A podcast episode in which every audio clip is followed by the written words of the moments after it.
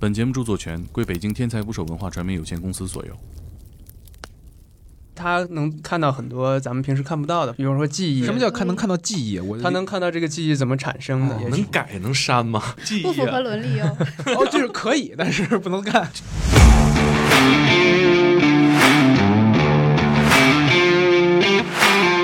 们节目今天迎来了史上学历最高阵容，两座大山。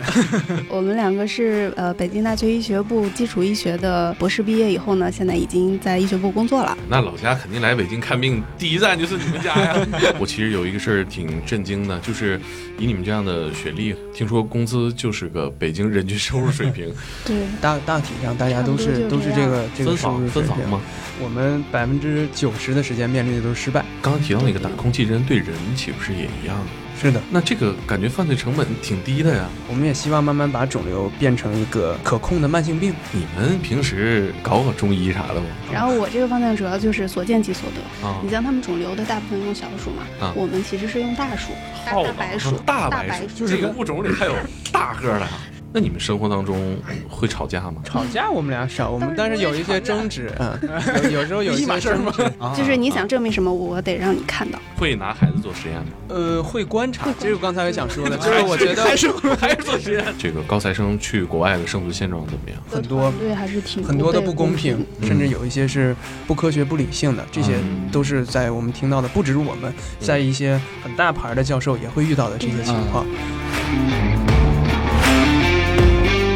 请点击订阅我的播客，拜托了。打捞最带劲的职业故事，这里是天才职业，我是猛哥，我是克林。上周我们更新的猛料第二期收到了大家的气泡水支持，在这里我们表示隆重感谢，感谢。同时也收到了很多问题，比如墓地到底产权多少年，在殡仪馆工作到底有没有灵异事件？为了让大家对这期节目听得彻底、听得通透，我们策划了一场语音直播。哎，咱们在直播间里直接问孙刘贤，一起上麦聊聊啊！孙刘贤也在，嗯，那可不，就在咱们上次直播的随音 APP 里，嗯，随手传递正能量的随，播音主持艺术的音。八月十八号周三晚上九点，九点下载它，我们麦上见。从这周三开始啊，连续三天，我们都会请到本节目的人气嘉宾来跟大家聊天。都有谁呀？周四是传销解救师浩南，嗯，这期节目收到的留言非常之多，所以我们决定也是在这里跟大家集中聊一聊我们身边那些传销。普普法，哎，周五是被千呼万唤的侠女律师刘仁霞啊！如果你怕忘了，进群吧，搜索我微信号猛哥全拼下划线一九九零，我在群里当你的小闹钟。嗯，哎，到时候咱们房间里见，再见。哎，不不是再见，哎，这节目的事还没说呢。对，今天我们这期节目啊。验证了咱俩很多的疑惑，嗯，比如呢？比如我作为一个是吧知名低学历人士，对高学历人士的想象都满足了。哎，其实你也不知名，因为太多啊，对对对，咱们呃广义上学历不高的朋友，对吧？是，包括我在内啊，也是一个非常普通的大学。那我们小的时候，父母眼中那些别人家的孩子，后来过得怎么样呢？挺好的，挺挺好的。你周围认识的学历最高的朋友大概什么水平？那就比我高一点儿，高一点儿，本科毕业是吧？我认识最高的也无非就是北大清华的研究生，无非啊。啊！但今天我们这两位嘉宾呢，北大博士起啊，其中一位还博士后在念博士后啊。那他们呢，跟我们一样也是北漂。嗯，哎，北大的博士后一个月到底挣多少钱？挣多少钱？嗯，节目里边会提到啊。啊。呃，包括他们的生活是什么样的？嗯，他们所处的行业周围竞争的这些同行都是什么水平？对，都是博士起。那在这样的视线里边感知到的。北漂生活啊是什么样的生活压力？哎，上一次我们看到两口子周围的朋友都是极客，都是博士这种配置，还是在《生活大爆炸》的电视剧里。对。但是今天我们就触达到了真实生活当中这些极客，嗯，他们呢也会面临哎跟我们一样的生活的问题。对。怎么带孩子啊？哎，学区房要不要买啊？鸡不鸡娃呀？他们，我们都在这一期里进行了畅谈。嗯嗯。他们作为科研工作者，嗯，都是搞实验的，对，工作的地方都在实验室，嗯，养孩子的时候不免也有一些做实验的理论和经验，是，我们一起来听听这期节目吧，感受一下。我们节目今天迎来了史上学历最高阵容，哎，两座大山，两位博士啊。我们以前录过单位博士的，呃，录过几次吧。加上呃，鄙人是吧？一本 艺术类院校，呃，加上克林这个没有参加高考啊，哎，综合一下就很一般了，是吧？你这太掉分了。对，我们今天欢迎核桃爸、核桃妈，你们可以自我介绍一下。哎，大家好，我是核桃爸。我是核桃妈。核桃说啊，我们两个是呃北京大学医学部的基础医学的八年制的学生，然后呃博士毕业以后呢，现在已经在医学部工作了啊。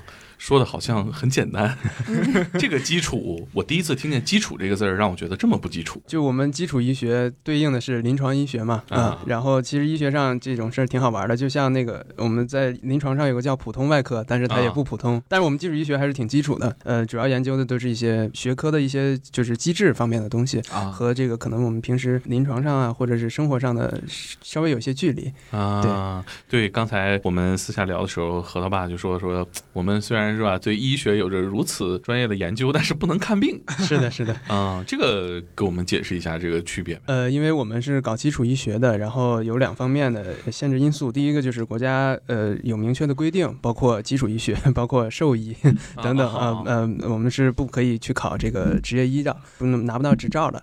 呃，这是第一。然后第二呢，就是因为我们在学制的培养阶段，大部分时间还是在实验室度过的。我们八年的本博期间呢，只有半年是在这个医院做。做见其医生，嗯，所以总体来说还是靠谱点，还是要去医院去询问正规的医生的。对，你们是大学同学？对，我们俩是同班同学。那是大几的时候搞的对象啊？大三啊，嗯，大三。成绩有没有下滑呀？从结果上看，应该没有。互相促进了吧？对啊，对。我天哪，你们这简直是，我觉得咱们上下差一届嘛，就是我们就是父母。眼中的别人家的孩子和别人家的情侣，就是现在，因为很多孩子发现上了大学，父母忽然催你了，是吧？对对对，你怎么没有对象呢？是，什么时候领回家看看？就在大三这么巧妙的一年，你们还能找到一个互相促进学习的对象？呃，因为其实是这样，就是我们算进实验室比较早的，嗯，然后进了实验室以后，就是说，其实基础医学有一个刚才我们没聊到的最大的一个一个特性，嗯，就是包括最后核桃妈决定不干了，就是因为我们百分之九十的。的时间面临的都是失败啊，对，因为我们所探索的都是一些未知，然后我们可能有很多假设或者猜想，但是真正等到落实到实验上，或者比如说这些动物，包括细胞，包括这些，他们可能就是出来的结果和你就是相反的，嗯，然后但是这些有可能是我们猜想错了，也有可能是就是今天这个小鼠的呃情绪不太好，呃等等，所以。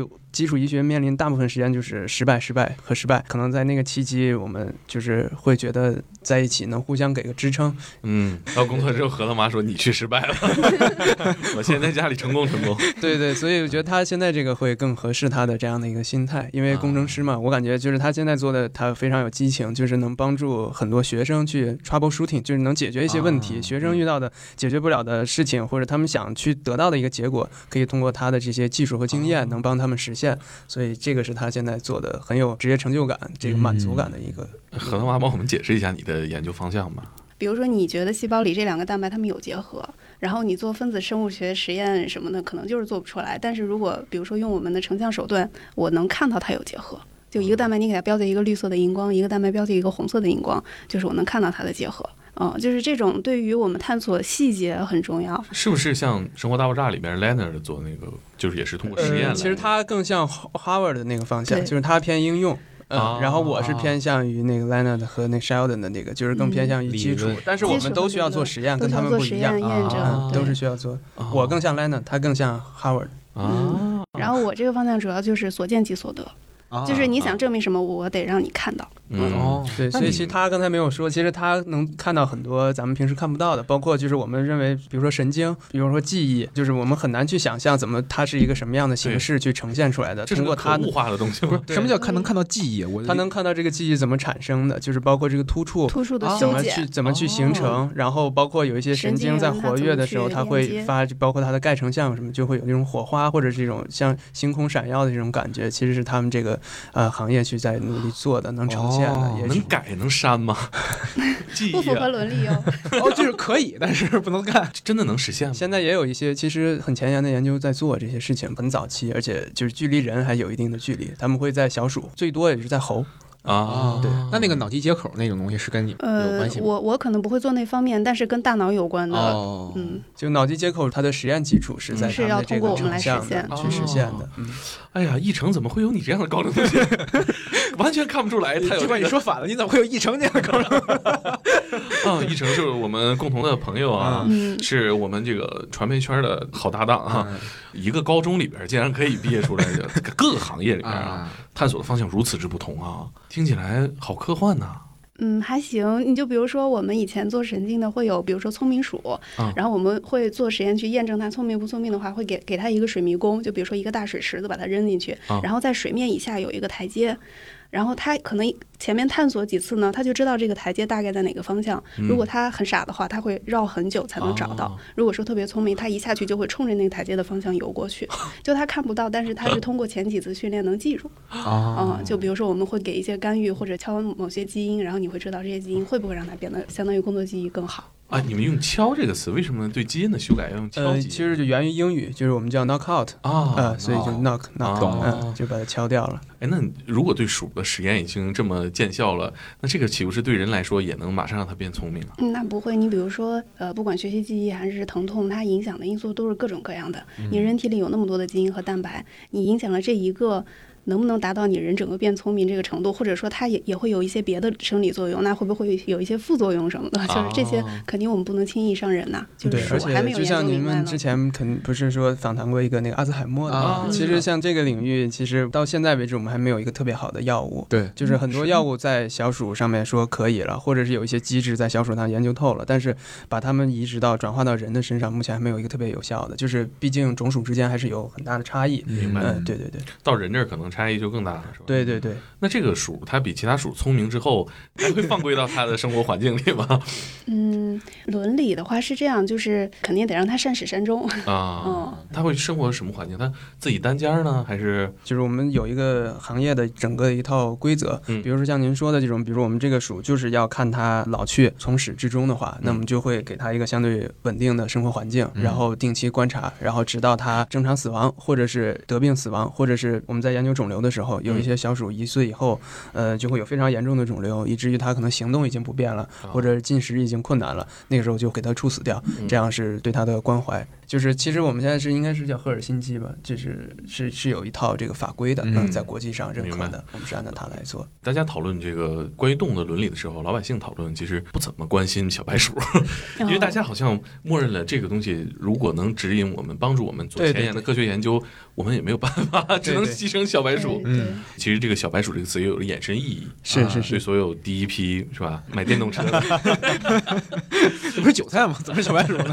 这是你说的，这个不是我说，就是根据这个小白鼠来。但是你们的工作是真的要接触这些小白鼠，是那肯定跟我们对这件事情的认知有着巨大的情感上的差别。对，你们肯定也不是一上来就对小白鼠的生死是生死看淡的。确实这个事儿我们俩之前想过，就是包括其实他就是印象中有很难忘的一个事儿，就是我们第一次实验动物课，那时候我们是做兔子，兔子啊，哎，白兔，上来就是一个这么萌的东西，对对，因为我们要研究的就是生理要学的，就包括这个心脏啊、循环呀、这种，嗯然后小鼠会太小，嗯。所以我们第一个上来就是兔子，呃，然后他就是第一次在做这个动物实验的时候就嗯。哭了，大几的时候，大二吧，大二，对。那你俩还没处对象呢，对对对，而且我们是不同的分组，在一个大的实验室，但是我们当时是大概就是五六个人一个组，个组然后就是一只一只兔子，一只实验，大家一。起围着去研究。那当时这个实验是要对兔子做什么样的处理？呃，先是麻醉，嗯嗯，先是麻醉，所以整体它其实感知不到的。打针？然后，对对对对，嗯，静脉注射这个麻醉剂。嗯然后我们把这个实验做完以后，就像说的，因为这个兔子其实相当于已经就完成它的使命了，然后嗯再接下来存活可能也存在问题了，嗯，所以最后是需要给它这个耳朵上打空气针，嗯，呃，就是给血里面打空气，空气因为，对空气栓在哦因为这个就相当于我们平时循环系统里都是血，一定量的空气存在的情况下，它的循环系统就失去功能了，所以它就嗯就相当于是一种死法嘛，也是符合的这种安乐死的这样规程。嗯然后就第一次的时候，他就 接受不了。对对对，确实，因为之前都是说说，包括其实我们大二上解剖啊这种课的时候，其实看到那些尸体还好，呃，分段的这些是人类尸体吗？是人的，对对对就是有骨头。我们是先从骨骼学。我们是嗯对，先从骨骼，然后再是一些器官啊啊，这种不是整体的，觉得还白骨好。化了就还好哈。嗯，对，但是器官还是都带的，韧带肌肉什么也都特别是要在学嘛看脸的时候，就他的一半眼睛脸啊，活体啊，不是活体，啊啊不，你要想说活体，就口误口误，尸体啊，对对对对，那死亡多久的尸体啊？呃，很久了很久，而且都都是固定在这个，而且我们相当于用的都是就是现成的，就是很经典的。它其实就跟教具一样，但是它哦确实是真人的这样的一个有器官很多遗。体捐献的，就是嗯其实有大体很多是老师吧对对对大体老师就是用来让我们学习。前两天我们俩研究了一个 A P P，那个应该就是服务于医疗行业的人和医学生的，就是它一层一层的把这个人体构建三 D 对对对模型，啊是是是那是不是很有名啊？在在医学生，呃，因为我很需要，嗯啊，因为确实对于他们临床医生来说，其实跟我们之前学的时候也我们一起上的，我们啊。是分系统解剖、局部解剖，然后嗯。我们是学到系统解剖就停了，然后他们啊。局部解剖在学校就会给他们几个人发一个尸体，然后让他们一层一层的去把它弄。拨开它的对对对对。嗯 呃，那做兔子实验那会儿才大二啊，对，那会儿你们大二呢，我大一。那会儿我觉得好像还对医生的工作内容有那么强的使命感和概念吗？嗯，其实坦率的说还没有，但是但是确实借助这些动物实验，才真正知道，就是说以后需要面对的是什么。嗯因为之前你上在做课，或者是看很多视频，包括嗯你在了解一些，就是真正一个跳动的心脏，那个兔子在这儿跳的时候，和你现在我们说的还是不一样的那种嗯现场的这种震撼。嗯，对对，你你哭了会影响学 学习成绩吗？也不会。啊，成绩不会影响。就是每个组里其实都会有这种，就是相对于胆小的，然后也有相对于胆大的，所以这种就是互补。那他哭那会儿，你是坐着正爽看，这有什么可哭的我们是另外一个组，当时其实都是很紧张。啊？呃，因为确实我不知道其他医学生有没有这个感觉，反正我们当时确实就是以前都是想象的，但是真正就是说止血钳夹上了，认为应该没事儿了，然后把动脉一夹开。但是我们那个教室，我记得至少有两三只，就是血真的就直接冲着脸哦。一身喷一身，就是整个白大褂就就就红了，全是红点儿了。不是这个瞬间可能有点心理阴影，很 正常，我觉得。这时候大家的反应会根据男女性别不一样，因为其实就是很精密的操作，我们当时是要就是把它的动脉剪开掉，嗯。剪一个豁口，然后插一个三通进去，啊就是相当于给它造一个体外循环。所以必须还离得很近，不能隔得很远，然后一剪子万一剪断了，那就实验就失败了。啊，所以其实都很近的，但是如果这个时候 不管是男是女，如果这个鲜血直接崩到这个上面，还是很崩溃的。对对对，啊，比较直观的感受了。嗯哎，那那你大概什么时候对这个接受度变高了？怎么克服我？是就是开始研究生学习，就是基本上全部进实验室开始做实验，因为我是研究神经方向的，就是啊动物会用的比较多。啊你，像他们肿瘤的大部分用小鼠嘛，啊我们其实是用大鼠，就是大鼠就就是大耗子大白鼠，大白鼠，大白鼠，大白鼠这个物种里还有大个儿的啊对，但是其实我跟你说，大白鼠特别温顺。我我当时上学的时候，我就跟他说，我最喜欢的动物是狗，下来就是大白鼠，哦因为我天天跟他们在一起。然后我们实验室其他人都被咬过，就我没有被咬过。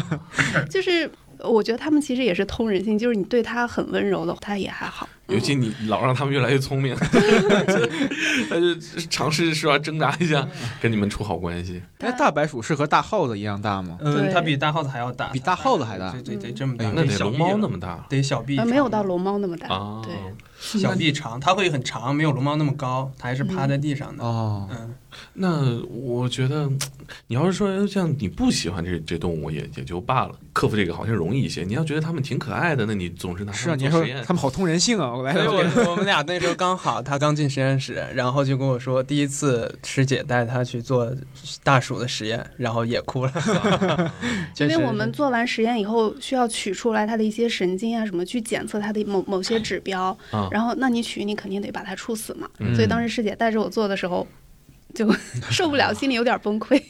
怎么处死也是耳朵打空气针吗？嗯，没有，我们后来都是过量麻醉，就这样，哦这样更安乐一点。就就包括我们用的麻药，以前我们可能用水和氯醛，后来就是大家发现水和氯醛只是阻断它的一个动作呀这些，但是其实感觉上可能麻醉的没有那么好，我们就会哦就马上就换换麻药。现在哎，那刚刚提到那个打空气针对人岂不是也一样啊？嗯，是的，那这个感觉犯罪成本挺低的呀。嗯，但是首先你得插到静脉或者动脉的血管里面才行，嗯不是说你给腹腔这么一一捅就没事儿了啊你就是这个就已经很那个，而且它这个体积是跟咱们的循环系统是一样的。哦比如说兔子，它大概打这么一针管，那人的话同比拿打气筒，对，啊得拿打气筒打。是是，那就好，那就好。我觉得那就好，你惹什么人？我的意思是，听到这儿，我替观众问一下，大家不用担心，啊不是说你去医院注射一下哈啊，但没没弄好，有空气你就嘎就不啊会啊。那不会，对。哦，那大鼠这么可爱，我们生活当中或者说宠物呃层面能接触到这种大鼠吗？没有，嗯，国外可能见过有养大鼠的，但是国内比较少。嗯，嗯，嗯然后像动实验动物来说，国内就是龙猫或者是这个仓仓鼠会比较多。能大家会当宠物。它们也是属于实验动物。嗯，嗯有一些比较特殊的领域，心血管系统的，然后或者神经系统的，会选用这些稍稍微大型一点的。然后包括也有一些心血管，他们会做猪，然后有一些像做骨关节的，他们会用羊或者牛。嗯哦，你像我们做神经的，他们会有恒河猴做。如果是灵长类的话，就是你不能处死的，就是你做完实验一直要给它慎重，一直要养到它正常死 后来星球就崛起了，就呃恒河猴是不是那个血血液里面那个呃埃博拉病毒里面那大概那那种猴子？嗯、对，类似，因为目前来说这种灵长类的猴就是恒河猴，或者就是也叫石蟹猴吧，应该是，嗯，就是这一类的，嗯哦嗯，用的比较多。你接都接触过这种动物吗？我们没有接触过猴子，嗯，嗯，但是其他的这些动物也都会涉及到做实平时。多的就是它们多的就是大大鼠小鼠，我们就是基本上就是小鼠。哦，那你研究疼痛这一块，那岂不是他你看惯了这些小动物挣扎呀？呃，呃，你确定要让我给你讲吗？讲讲讲讲，我但是我我们检测其实不会让他一直很痛苦，可能就是比如说给一些药物处理，想看他有没有镇痛效果的话，会给它哦造一个疼痛模型。我们的疼痛模型其实就是 是呃，对，就是在他的脚底掌打进去一些炎症因子，就是相当于发炎的疼痛。啊然后筋膜炎吗？嗯，没有，它就是脚掌，啊就是脚掌会疼。然后我们检测它的时候，可能会拿一个特别细的小尼龙丝的那种针，就是扎一下，然后看他抬不抬脚，就确定他疼不疼。啊，或者是拿一个就是加热。热辐射的一个灯，就是一个激光，然后稍微照一下，看它几秒抬脚。就是我们会这样检测它对于疼痛的一个耐受有没有缓解啊这些的，不会说折磨它这种。大家做实验的人也是老百姓，也都是肉长的，是吧？对，我觉得像电视里那种是吧，就是嗯折磨的死去活来的，我我觉得这啊这种是没有，因为现在国外非常这个动物保护组织协会其实对国外他们监管也更严格，所以这会有严格的流程，就是说你的这个实验从设计开始，再到动物的选用，再到你的实验过程，以及到结束，嗯，都是有全套的这种要求的。总体还是按照这个在做的。啊，我们这个家里边儿就是有病人的，就指望你们这些人在 在前头研究了。这因为因为我们做老年痴呆这个选题也不止一期节目了啊，嗯，就是我们其实也有一些担心，觉得自己老了可能会呃是个老年痴呆患者啊。啊，嗯，所以我就是看到嗯医学从业者，也尤其是搞科研的，就是很敬畏。拜托了，就拜托了，我的老年生活就拜托你了。尤其肿瘤嘛，其实它还是和人的生活特别近的一个病种。对对啊，因为现在它的发病率介绍一下吧。我的博士期间做的是就是肿瘤的发病机制，然后主要是做 DNA 复制和肿瘤发生发展的一个关系。然后因为毕业后工作的关系，在医院工作了几年，然后我就真正感觉到，其实目前除了我们做深层的这个机制之外，还有一些。包括疾病诊断呀、检测呀这种需要转化的项目，所以现在也在做一些肿瘤的早期发现、早期筛查、早期诊断的这一些新的方法的开发。嗯呃，然后希望能把它更早的去应用到这个，因为现在来说，总肿瘤的发病率、致死数都是在这个全球范围内，其实都是排名第一、首位的。嗯嗯，是特别是这种慢性非传染性疾病啊，包括现在即使有新冠的情况下，肿瘤的致死数和发病率还是最高的。但是我们目前，嗯、行业呢，慢慢随着这几年的发展，逐步的致死率是下降的。我们也希望慢慢把肿瘤变成一个可控的慢性病，慢嗯慢慢希望就是在，呃，老百姓心中可以把它变成一种像糖尿病啊，像这种高血压一样的疾病，通过我们早期的发现，嗯然后有效的控制，以及后期包括心理上、包括治疗上的一些干预，我们能鹤流生存，而且能高品质的生存。嗯对，现在是一个这样的情况。还是那句话，拜托了。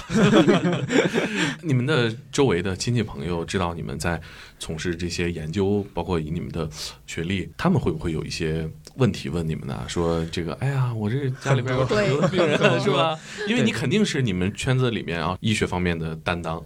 对对对，最被常问到大概什么问题？嗯，最长的 头疼脑热嗯，头疼脑热，太浪费了吧？这边我觉得最多的还是就是得了一个什么什么病，你给看看，嗯，或者是就是能不能能不能去哪个医院挂个号，挂个号，或者是三零幺但。是但是但是现在目前好一点，就是会告诉他，就是我们也看不了，这是第一。嗯第二呢，还是要去正规的医院去看，这是第二。然后嗯第三呢，我们现在一般我自己的话，会就是说我会给他告诉他，就是这个病大概应该去哪个科看。啊，然后北京 分诊啊，就。对对，相当于我做一个分诊哎 护士的工作，就是然后北京范围内这个啊。科会比较好的医院是哪些，然后有可能能挂上号的是哪些啊，嗯，或者是再推荐一些 有可能认识的呃医生会推荐他们去。对，那老家肯定来北京看病，第一站就是你们家呀，肯定没有别的地儿了。啊嗯，这其实心态上也有变化，嗯、最开始稍微有一些反感，因为觉得嗯。其实包括自己的父母也好，或者周围比较熟悉的亲戚也好，其实他们就是一直在给他们普及，就说我们其实学的是基础，就是是医学，但是医学分很多，并不是所有学医学的都可以给大家看病像我。们最开始问的 问题一样，是吧？嗯，对对 对答过。几十遍了。对，但是就是慢慢的，现在也能理解，因为确实也遇到过一些情况，比如说很好的朋友的啊，家人呀、或者自己的亲戚，能体会到他们那种急切的心情吧。嗯所以现在慢慢也就是尽量态度平和的，嗯然后尽量是帮助他们解决问题。但是因为我们确实看不了，嗯我们给出的建议也其实不是很专业，所以嗯还是要相信这个医生。因为其实我们最害怕问到的就是这种，他们已经去医院了。啊，有一些主任啊、啊甚至是专家给他们的一些建议，他们发过来，发过来说你怎么看，或者说你觉得这个对不对？啊这种我们其实很难啊。我们的知识还局限在那本书上或者什么，但是那个专家也许他们有很多年的经验或者什么的，嗯，是是对。你们平时搞搞中医啥的不？可以不当，然后实在觉得我我刚才也是忍着半天，特想问这就个问题。我我我们学校有研究中医的，我我其实挺想知道你们自己呃就不带立场的就是，生活当中有多少这个呃跟中医呃这 怎么问呢？这个怎么问都 呃我知道，就是因为现在是这样的，其实我我们能感觉到，就是周围同学其实也分成两派，是吧就是对对对，呃，在你们班里也会分成两派呃，班里其实这样讲，我们班应该是我印象中没有中西，啊没有去中西。我们学校有个专门的学科，就叫中西医结合啊嗯、然后我们周围同学没有搞这个的，但是周围有朋友是中医科的，嗯啊，中医学中医的。然后，但是也有就是看到一些就是包括临床大夫，嗯然后包括一些在企业工作的，在药厂工作的，嗯他们确实呃会比较反感，在这个知乎上啊，或者是在那个微博上能看到，嗯嗯嗯、但是我们具体来说，我们自己的看法就是，就是你相信的话，你就按照他去做；如果你就你就是对，就我们不会去加设想，因为我是我经常跟他讲，就我是这么看这个事儿的，就是中医它肯定是是一门学科，是嗯，然后他在研究的这个方法，只能说我们现在慢慢呢，其实希望把这个事情变成科学化的流程。嗯嗯，我们希望不管它有效还是没效，我们都是用科学的验证，嗯呃，有非常科学的实验的这样的一个设计，然后拿到的结果。嗯对对，哎就像您说的，因为大部分其实中国以前的医学都是循证医学，就是说我有效，我知道它有效，但我不知道，就是不知其所以然。嗯所以我们其实这也是基础的一个重要性吧，就是随着这个学科慢慢的推广，包括中医领域，它可以通过更多的手段来去证明自己的科学性和有效性。对对对。哎，核桃爸真棒啊！这个问题叮咣就给答了。滴水不漏。大大部分朋友遇到这个问题就是别说了吧，呃。那你坐月子喝汤什么的吗？嗯，我像我周围的，因为我原来做神经嘛，像我老师的老师是一个院士，韩金生院士，嗯他就是专门做那个做针灸。针灸。啊，嗯，比如说我们现在还是会研究针灸它神经进行了哪些改变，就是希望用实验去证明嗯。中医这一套是行得通的。就是我们虽然学西医，但是我们不会抵触中医，啊因为中医肯定还是我们的精华嘛。啊就我们希望能证明它哪些是真的，哪些是假的。嗯嗯关键是这事儿别含糊，对。对，嗯，对，有有有的时候就不能说对对，像您说这个不能含糊是对，不能说吹的，就是说、就是能治包治百病啊，或者是说一文不值，这两种都是比较极端的。嗯我们还是希望就是在中间，呃，如果有机会，就是能给它证明一个科学性，嗯。嗯。因为现在在国外，其实从零八年奥运会开始，其实美国这菲尔普斯他们带着游泳队就开始拔火罐了嘛，对对对，所以就是肯定肯定还是有用的，嗯就是说，嗯，但是现在怎么证明，他们是通过什么途径来说？黑箱是吧？对对你包括看不到新冠，现在不是有很多用呃就喝中药嗯治新冠嘛？他们国外其实已经在用了，而且临床效果很好。但是呢，可能有有一些，比如说证什么拿不到他们就是因为你没有证明你这个东西嗯它是走什么机制，所以现在我们就有一些团队他们在研究这部分中药，他们会拿比如说小鼠和大鼠模型去看它实际肺里面发生了什么变化。啊，但是就是也难以站出来说这事儿就是这么办的，给你解释清楚是吧？你没有实验结果的话，啊可能也你说了也不会有人相信的。嗯，那你们生活当中会遵循我们以往的对于上火这个概念的经验吗？比如说我出现了什么症状，你也算问透了，问到点儿上了。我因为我自己好奇这个，啊我我就我觉得咱们这一辈人家庭中肯定会有一些对对对，类似问题的冲突啊。湿气大，对我对，就是我其实本意是想就是解决家庭这个方面的冲突和矛盾，嗯，因为你像我自己孩子现在刚出生嘛，对对坐月子阶段这个太多了，这种事是是是，是吧？两两个东西就是在我我们这一代人的生活里面发生了巨大的冲突，是我们得弥合这个冲突。是而我妈是中药厂的，天天就是 我妈天天就指着我湿气重，湿气对对，而且其实这是一个呃有一个共通的标准的，因为他们这年龄的人基本都会指着我湿气重湿。气重，脾胃虚，对，你们是怎么弥合这个文化的冲突？我俩的经验是不要争论对与错。你这还是一个这是关系层面上的。对对，还是把它回归到这个这个亲情上。对，这个肯定。那比如实际上呢，比如说家里边老人说咱们这个得喝汤啊，喝肉汤是吧？这不就给我喝？嗯，飘零高了，对你喝了吗？喝了，确实啊嘌呤高了，但是我觉得，嗯，无所谓，就是哦家里还还是要，嗯，和谐，哎呦，大局为重。太有担当了。有过这种矛盾，其实没有是吧？我理你解。刚开始都是矛盾，但是嗯，你经过以后，你就会发现，其实自己处理还是不感够觉还是不够成熟，互相都很难说服吧。就是即使我们提供了一些可能的这个科学证据或者什么，但是很难说服掉北大的也不行啊，原来 我听你们如果是这个办法处理的话，那我觉得大家都按这个处理，应该没什么太大问题。是你没有更有说服力的人了，已经。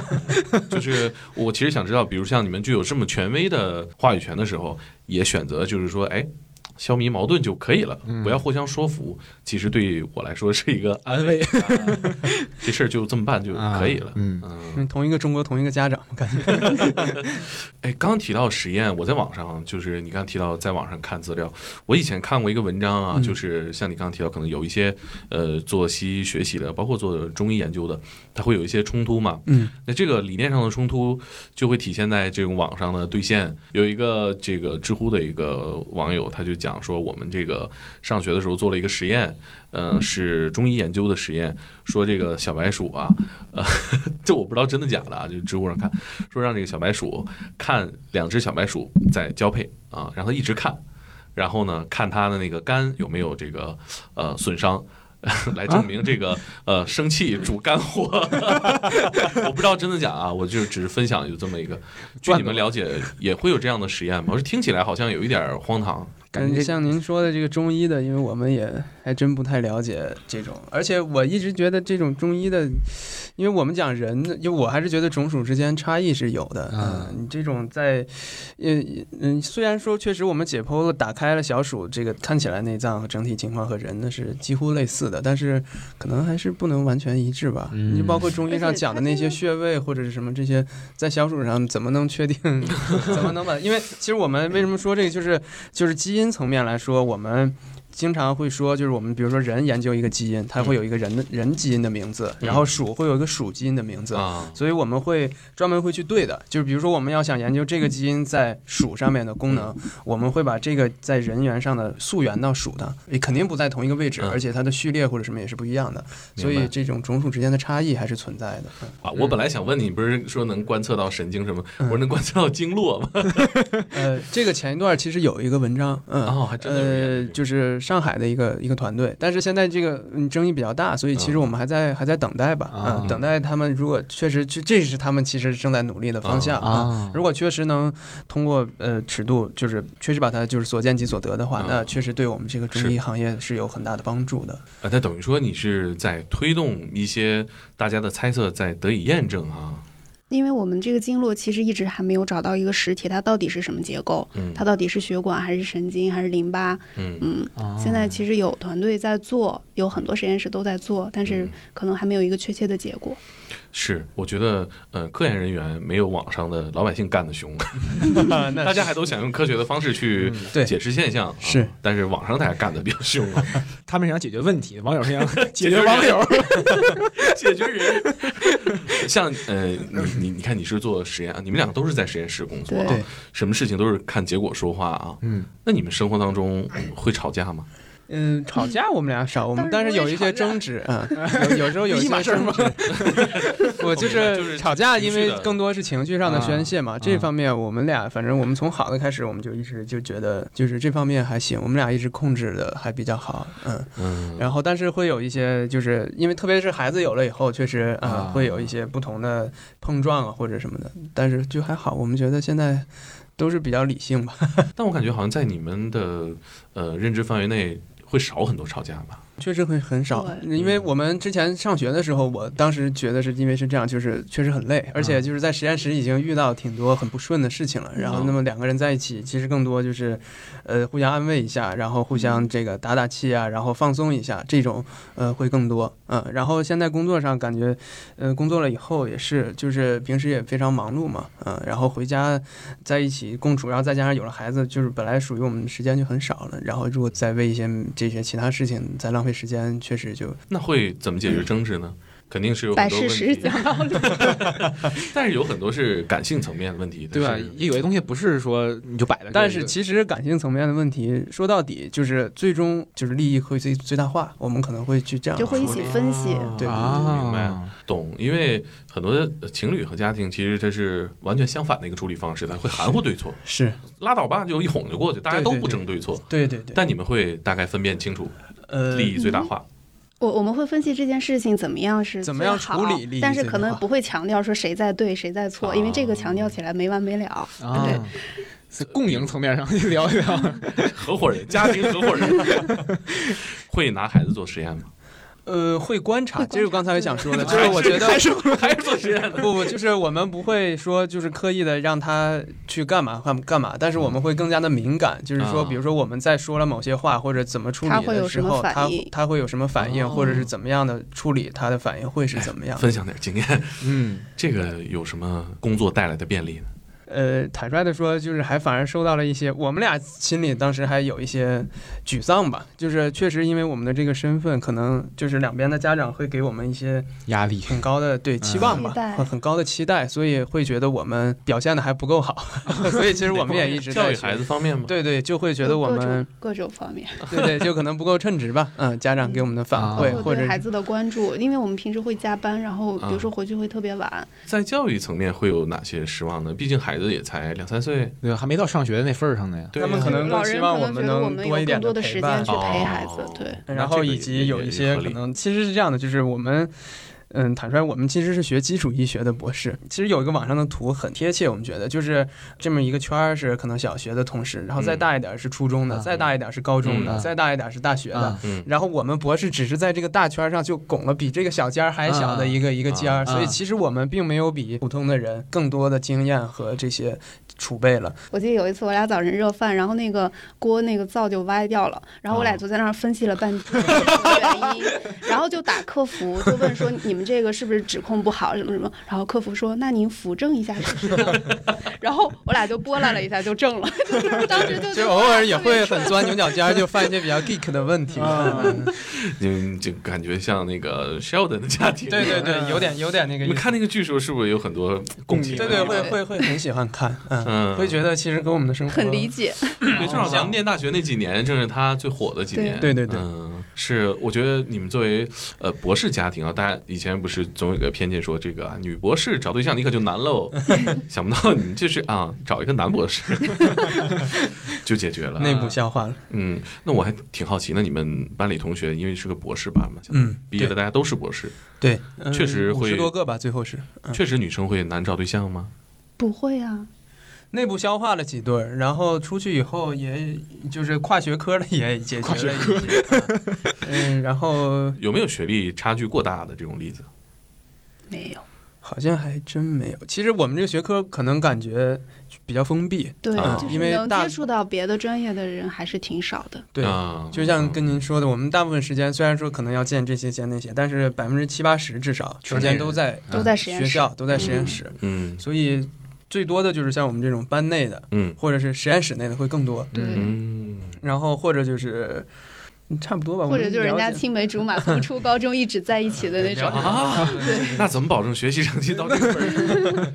前两天新闻里面不是有这个对，呃，他是一也是一个教授，把他的应该还没到一个副教授吧，副啊教授，副副教授把他们院长捅死了。嗯嗯就是考核压力。对，就是因为你们也处于这个体系啊，你们实际的感知这种压力怎么样？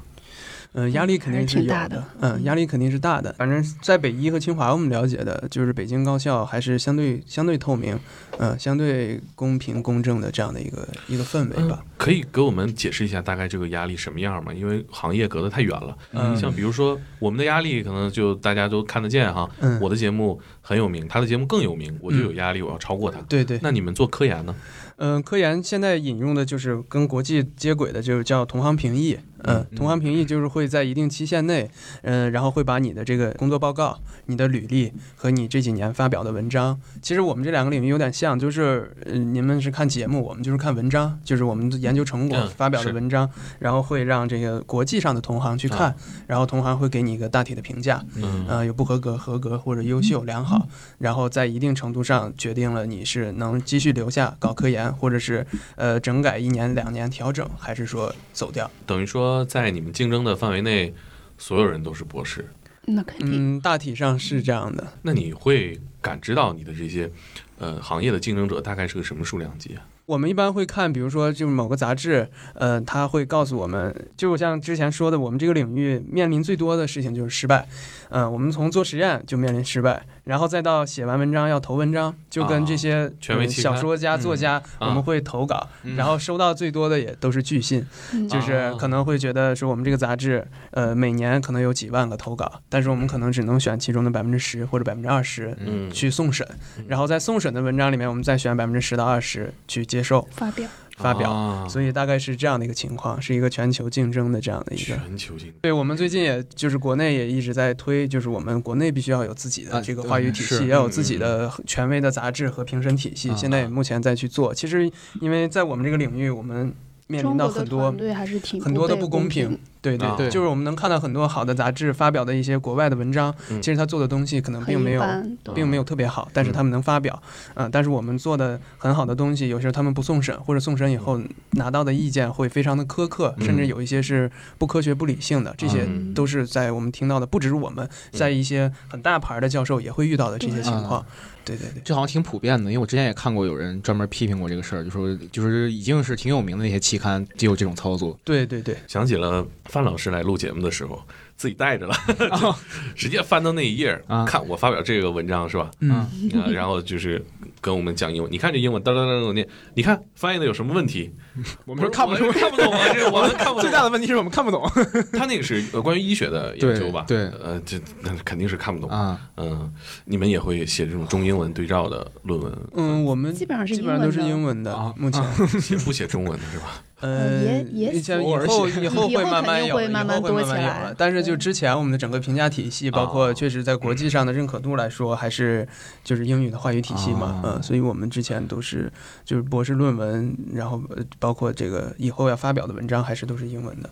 所以你们看《生活大爆炸》是生肉是吧？呃，那也没有，因为他们用的都是很多物理学的这些，毕竟隔行隔山。对尤其这个研究领域跨这么大对，就像我说，就是这一个博士是一个尖儿，这个嗯离得都很远，啊嗯，而且就是自己专的自己那一块，就是我们俩之间，对我俩他之间其现在做的实有的都不对对不太那个什么。起点接近吗？起起点就是培养本科计划都是一样的，嗯但是到了二级学科就我们叫二级学科，就是我的二级学科就是病理学，嗯嗯，然后他的二级学科就是神经科学了。那你们是无法对对方的工作指手画脚是吧？呃，不，就是大，我们可以叫可以叫大同行吧，叫大同啊行，大同行就是比如说他的这个东西，可能比如说我能知道他的呃，对于他这个行业的影响影响力，或者是很轰动或者什么，这个我们能体会，但是就是有一些很细节的这种，我们是不好把控。看得懂，但是干不了。呃，刚刚咱们聊到，就是说这是一个国际的评审体系嘛。嗯，咱们私底下也聊过，就是咱们这一波毕业的同学的生存现状，也有挺多出国的，对，呃三分之一，三分之一我们班。在国，外目前，嗯。嗯，然后三分之一人数挺多了。对，剩下三分之二在国内，然后有接着搞科研的，然后也有去呃公司的，嗯。嗯。嗯，那这个当时面临这个选择是什么时候做出的？是毕业的时候？呃，有两个出口，像北医的话，就是有一个五年，五年的时候就是本科，本科毕业。然后再有一个就是八年博士，嗯。啊然后五年本科就是出去做研究生，嗯。嗯，然后博士出去大部分就是，除非就是嗯做博士后为主，然后也有少部分就跨学科了，啊就是重新再在美国做一个硕士或者博士。嗯嗯，咱们的这个高材生去国外的生存现状怎么样？首先是他们出去其实很受欢迎，因为都已经经过了系统性的培训，然后直接出去就能干活儿，能出东西，而且养好了中国的，中国的学生出去还是挺比较刻苦挺能出嗯东西的，比较拼对。嗯。嗯，包括我前两天见了一个师妹，她她是在英国读博后嘛，她就说嗯。他们实验室哪个国家的都有，啊。嗯，但是真正要做特别精细的实验，大家都会去请她帮忙做，就是因为她，嗯，嗯。就我们的大学的本科的教育还是还是可以的，嗯嗯嗯嗯，就是还是请班里学习最好的人来帮忙写写作业。但是去出去的三分之一里面，可能也就是五个以内吧，就会有特别好的文章发表，或者什么大部分还是就是和我们差不多的一个境况吧。竞争的路径是一样的。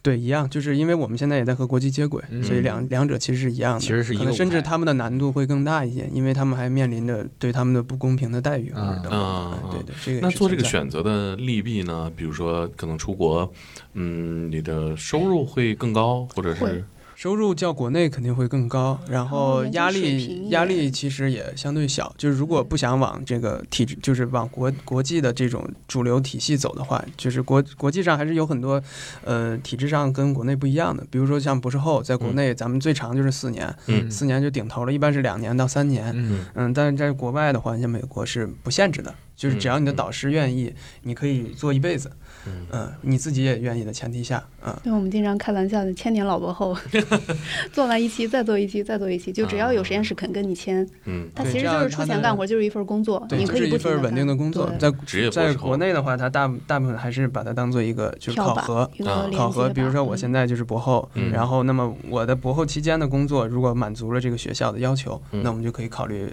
就是进到这个体制内。啊，对对，但是国外没有这些啊，哦但是他也需要考核。如果你想当国外的 associate professor，就是那你也得有很好的 publication，这种就是你也可以安逸的，就是躺平嗯也是可以的。因为他们的待遇要要比我们国内要好一些的。还有还有一个话题啊，就是聊到这儿，我其实有一个事儿挺震惊的，就是以你们这样的学历和这个教育资源，听说工资就是个北京人均收入水平，对，怎么会是这样的现状呢？这个挺震惊的。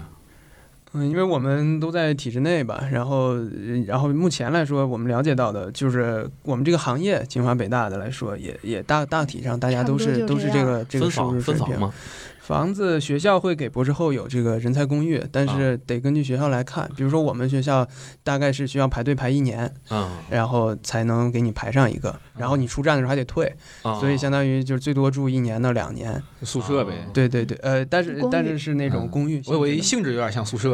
呃对，但是它就是一居或者一家人嗯可以住小小一居，嗯。嗯，就可以保是不是证有户口？有户口吗？户口我们是就是博士后是这样，就是出站的时候，啊你选一个北京市能落人才，就是能落户的地方，啊就是就相当于落户了。啊现在其实越来越多人在北京做博士后，也是为了要户口。啊！那还是可以理解。今年这口放开了，那几个院校、那几个大院校的硕士就可以。嗯。对，那个清清北加上 C 九里面刨了哈工大和呃西安交大吧，对这些毕业的就可以考虑，但是也得特殊的行业对特殊现场的行业。嗯，嗨，来不及了，对我们来说，反正 哎，传媒有，你再考一个还来得及。英语不行了，但是因为现在也也有一些就是说呃对户口的价值的讨论啊，对确实在北京生活，这北京这城市还是特殊一些，它跟是上海啊、深圳情况全都不一样。是。这个户口带来的实际生活当中的价值还是很大的，对，嗯，还是很大的，还是很大的，嗯，可能就围城吧，我们觉得 没啥也。没啥。特别的，那嗯至少那核桃上学的问题，啊，解对对决嗯对。是是，考虑过这个吗？得我们倒考虑了吧？我们倒没太考虑，因为嗯，北北大那边有就是北大附小可以北大附小啊啊啊因为我们作为教职工，把这茬忘了，哦 我我得考虑，你你得考虑考虑。你们倒是不用考虑。确实是，我觉得那还是一个挺好的一个待遇。就是能安慰我们收入低的唯一的一个，对就是我们不用考虑学区，我们不用靠收入去买学区房的话，啊，学校能给解决教育问题。国家也不让了，管了今年对这方面对我来说也是个好消息，啊，对，也甭挣扎学区房的事儿了。啊各有利弊吧。是，呃，可能我普通没有呃北京户口的这个呃在北京生活的这个人啊，他可能孩子上学问题要考虑到十五六岁，嗯，要嗯考虑到高高考的问题啊，高中不能在这念嘛，哦嗯，，所以哦，你才知道是吧？因为我们周围的人大部分搞科研的都是在这种系系就是体制统内、体制内，对，对，反正就是在学校工作嘛，嗯。北北大的教育资源或者是那个中科院系统的，根本就不担心教育这个问题。对，嗯，但各行各业其实对呃子女上学问题主要担心的呃。但是我们也也也开始焦虑了，也啊开始焦虑了，因为因为啊其实我们孩子一出生，我就跟他说，我有一个就是小调研或者这种发现，嗯就我们经常做就是观察和发现，我就发现就是我就问他，我说其实你观察一下北大或者北医有多少双职工或者单方职工的老师的孩子真正最后考到 北大或者北医那太少很少特别特别少非啊常非常少。可以就是父母的呃经历或者所谓智商或者什么的，真正落到孩子那儿，就是嗯并不是是完全的是百分之百的。所以反正我们俩一直用这个事情就是警醒吧，就是嗯还是要注重教育啊什么，但是也不想给他过过多的压力。啊对，嗯明白。其实反而你的工作原因可能没有那么多精力、教育精力投入在孩子上。嗯，对，但是我们还是希望 尽量尽量努力吧，嗯。能能让他在快乐的基基础上，就是我们俩是这样，我们嗯、就是从出生以后，我们会每年给他录一段小视频，哦，就是给孩子的一封信，然后现在录了两封嘛，都是我写的。我们今年写的就是我们俩看完《李焕英》有感触，就是说。啊呃，让他健康快乐，但是这个健康快乐很复杂，不是说 怎么着就就是确实健康就是健康，就包括身体上、啊心理上等等，健康所以你倒是能给保证 就是我们希望他就是不只是健康快乐吧，就是多方面、多元的、嗯全方位的这样的一个，所以还是考虑到这些问题。嗯，你们怎么看待鸡娃的事情？他可能呃不只是表现在学区房，啊，不是学区房，对，就是我们其实有很多，其实周边的朋友也啊。好，或者什么已经加入的一些群，我们也了解到了一些。挺恐怖的。对对。啊，我们俩本身还是对这个事情还是看得我比较淡我们达成们也一致，我们肯定不会去鸡啊肯定不，激啊，这个是肯定的。但是但是像我们俩本身，因为我们的成长就嗯，不是激出来的。呃是激算是激出来的，但是我们自己没有感觉到，对。就是我是这么觉得，就是相相当于那你们应该认可那时没这词儿，关键是。呃，也是，都但是但是就是像我个人来说，培训班啊或者搞竞赛啊这些，反正我都搞，啊嗯，然后 然后就包括就是其他的一些业余爱好，我也都在搞，所以啊就可能，但是我现在也是在，我是希望能就是不把自己的意志移到孩子身上去啊观察，看他可能更喜欢什么，我但是我们的经是希望验是他能多元激出来的效果会确实会好一些，但是就是现在大家可能积的有有有点过有点过了，不能过对。。就是我一直跟他，就是很多人确实当时有躺平的家长，包括什么，我们在讨论，我就说不可能，就是很多家长说，就是我们孩子可能我们觉得他没兴趣或者什么，觉得他不喜欢，我们就让他选他喜欢的。我说为什么要把这个孩子可能以后的这样的一个职业或者以后他的发展，让他在三岁时候就做这个？抓周嘛，这这 不应该是家长，你作为一个成年人应该替他考虑的事情吗？你不可能说所有的都推给孩子，我觉得这种是一种不负责任的。是就除非少数天才，没有人喜欢，比如我弹钢琴，嗯那我肯定会有，就是有一段懈怠或者是反感的时候，但是这时候需要家长去稍微推一把，嗯。只要不过分。但是你像我现在，我就会觉得我很感感恩，我会有这嗯。这个这个技术，它不可能不只是帮助我干什么，但是至少放松和生活上嗯。会有很大的帮助。嗯，嗯，是。嗯所以我们是觉得对这事情比较开放吧，没有特别反感，但是会嗯，确实就是比如说就拿钱夯出来，或者有一些嗯就是我们 比较反感的是那种，就是触动很大的是那次，就是我们当时看到了以后，我就跟他发了，就是就是有一个中科院还是哪儿的嗯做科研到北极，结果发现了一对这个小学生，然后是海淀的嗯小学生就去北极做科考。这个事情我们可能会比较比较我们应该反感。不会这样。我觉得这个真是拿钱夯。啊，对对嗯，拼履历了。对对对，就是。但是我觉得你们现在还行。其实最近，其实你看这两年网上很多高知夫妇有孩子的，他们嗯其实很焦虑嘛。对因为就你算这个均值回归，孩子可能大概率是到到不了这个这个水准上。是是是，那个刘刘玉不也说吗？我的孩子可能势不可挡的变成一个普通人。对对对，这是我们北大教育学院的老师嘛。嗯我我们反正现在我也能，反正我们心理上已经就是都达成了，就是说就是顺其自然吧。嗯，可能像你们更能掌握一个科学的鸡娃的方法，至少比很多这个自己在学习生活当中学习经历不丰富的啊家长要掌握更多的学习方法。乱激。如果再给你一次机会，你还会选做科研这个事儿吗？因为感觉我会的，其实你应该问他，因为他可能会有别的选择。我是觉得还行你是。最早一门心思就想干这个。呃，其实我一开始分估低了嘛，嗯我分估的六百三四，大概是浙大的水平，就是浙大是百分之百是上他们那个最好的那个朱克珍那个，啊嗯、然后小心一点，别得罪浙大没。事儿，客观上还是啊能排的分是分儿啊对对，然后但是当时就是确实我们觉得可以试，然后就当时我所以是国防生是因为提前批，嗯然后他相当于嗯，但是在陕西。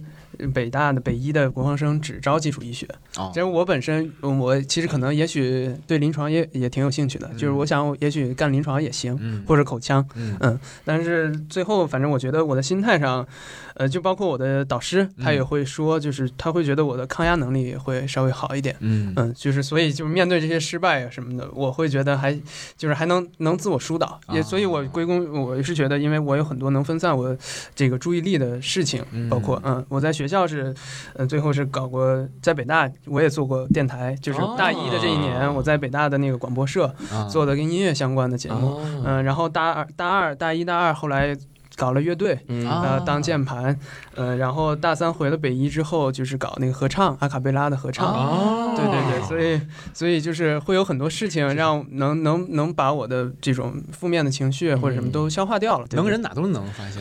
这所以我是觉得可能于我而言，就是多方面的发展对我有有一些这样的帮助，所以我会也鼓励大家都去尝试一些。嗯，你是照着那个《生活大爆炸》里边 这路径来，我记得他们也有乐队吧？最后那个乐队，呃，这平均学历是挺高的，玩什么呃？呃，玩，嗯，现在都是重，就是重型的挺重的，挺重的。最 最开始是就是最轻的也是流行摇滚，然后啊后来我们开始就是自己写歌啊啊，也哥特的也写过然后死亡的也写过哎，。你形象上有变化吗？看不出来所以他们没看出来的，就是我们俩认识也是因为后来他又去看过演出什么啊的，然后包括在北大的朋友什么跟他一起看，就说啊感觉根本看不出来，觉得我在上面会很违和。是啊，嗯太违和了。但是我们，但是我们那个乐队当时现在那个主唱在美国在做就化学类的博士，嗯然后那个贝斯是是北大还在弹贝斯，贝贝斯是北大生科的，啊嗯，然后博士后现在是在公司就是做生命医药的。啊，嗯，然后我们的那个嗯节奏吉他嗯现在是一个就是呃反正快上市了吧，就是呃 那种百百人大公司的那个 CTO，啊，对对对。然后我们主音吉他是北大中文的，啊嗯，现在也是在互联网工作，反正就是各方各方面，然后都是都是学士以上，然后有三个博士。我玩乐队那帮人就 太厉害，太行了这个是真的很。然后我们的鼓手现在是一个职业鼓手，对。哎呀，啊，哎呀，缺打鼓的呀，看来是 不不，就是他也是，他是地大的，地地质大学的，啊然后我们朋友认识过来的啊现在后来他就从事职业他了。学的一般，一个没高考的人，得出这种结论，比的比的比较级。但是就是这些经历，我会觉得就是嗯，不能说比我的大学本就是主主系列会更精彩，但是会是很难忘的。哦，那何他妈大学的时候，可能毕业的时候才发现，哦，这哥们还能搞科研呢，以为跟一艺术生在一块儿呢。啊，对，他也很，就是我，我觉得我们俩是互补，然后互相支持。还有一个最直观的，就是我最后在博士期间发了一篇文章，然后我们科研领域是这样，就是发完文章以后，如果它相对比较新颖，杂志社会邀请，就是说，呃，会邀请一些文章，你可以试着画一个封面，啊然后投给我们这个杂志当成封面，然后最后我的我的这篇被选上了封面文章，哦然后是他画的封面。哇，你还会画画啊？对他，他对特长是画画，就是，然后我们最后就是一起创作了一个，嗯，啊哎呀，真好啊！我觉得这觉这个还是挺挺挺，对，我觉得就是你们嘴上说不会激孩子，我觉得我对这个小葡萄未来的这个 是吧？我觉得跟他标准会很高啊。对啊，都探索过了就。他们说我没激啊，我们都这样。对，所以我就我就觉得就是我我童年就这么过的，我嗯倒没有觉得特别的不开心，然后我就是各方面也没觉得就是特别的极端，所以我会觉得就是没有很反感这个事情。嗯，羡慕。羡慕惭愧，惭愧，我我觉得也也是，就是在教育层面，得得得多多学习，多研究。是嗯，哎，明年六一儿童节，我们请核桃来做一期节目，是吧？你们两个就在门外，我们好好问问他，在家里怎么样啊？这一年过的，来听听你爸妈去年的这个豪言壮语，然后他们扯淡，挺好对，。那也挺好的。我们也其实想听听 他对对我们是怎么评价，让让别人问问他，嗯是吧？对对孩子单纯的也是，我觉得是一个映照。是是是，嗯嗯，那我们提前锁定他的档期，明年五月末哎见见小核桃。那我们这期就聊到这儿。啊，好呀。你给我们推荐首音乐吧，你 metal 吗？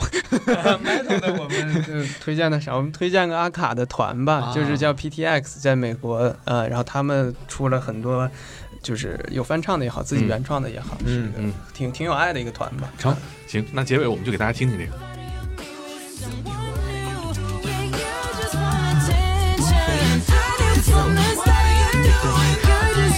Run